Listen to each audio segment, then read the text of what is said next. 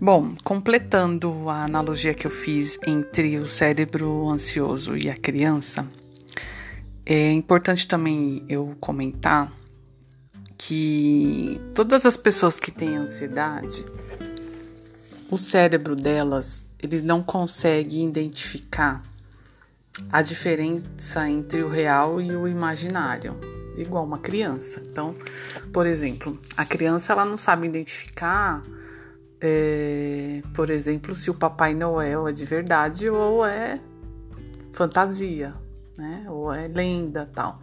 Na cabeça dela, dependendo da idade, né? Ela vai acreditar que o Papai Noel é real, né? Que ele é uma pessoa que vem, dá presente, tal, não sei o quê. Por quê? porque ela ainda não tem maturidade, né, neurológica até para identificar que aquilo é uma pessoa que se veste, né, com roupa de Papai Noel, tal, e que o Papai Noel não existe. Porque ela não tem a maturidade e porque a pessoa ou os pais, né, o adulto ainda incentiva a fantasia, né, incentiva a lenda, tal, para para cultivar a fantasia, o imaginário, que é super saudável na infância. Então, é, o cérebro ansioso ele é igual, ele não consegue, por exemplo, identificar uma situação que tem uma ameaça real de uma situação que ela pode ser imaginada, uma situação que ainda não aconteceu, por exemplo, uma ameaça que ainda não aconteceu principalmente no futuro, né? Que é o que o cérebro ansioso mais faz, é tentar antecipar futuro.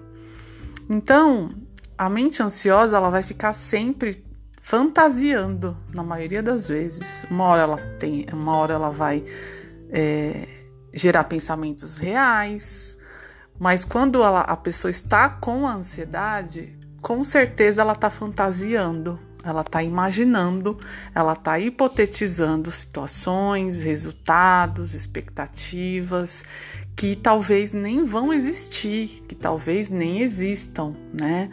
Então, por exemplo, é, como eu falei, né, analogia do Papai Noel, mas tem também é, um outro exemplo. Sei lá, eu vou fazer uma prova, né?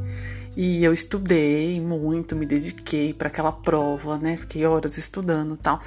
E aí chega na véspera, eu começo a ter pensamentos de ansiedade de que eu não vou conseguir passar na prova, que eu não vou tirar nota de corte, que eu não vou conseguir, que eu não sou competente, que eu não sou capaz, tal, não sei o quê. Por quê? Porque a mente ansiosa, ela começou a fantasiar, ela começou a hipotetizar, a criar situações de ameaça que não são reais, são imaginárias, né? Porque se você se basear nas evidências, né? Você estudou, você se dedicou, você está preparado para a prova, mas o seu inconsciente ansioso não deixa você acreditar nisso. Então, para a gente finalizar essa analogia em relação ao cérebro ansioso e à criança, eu acho importante a gente fazer essa referência, entendeu? Para vocês entenderem, né? Como que funciona né, a, a leitura que a mente ansiosa faz, a, a confusão, na verdade, né? Ele faz um, uma salada só, né? Ele mistura realidade com fantasia, ok?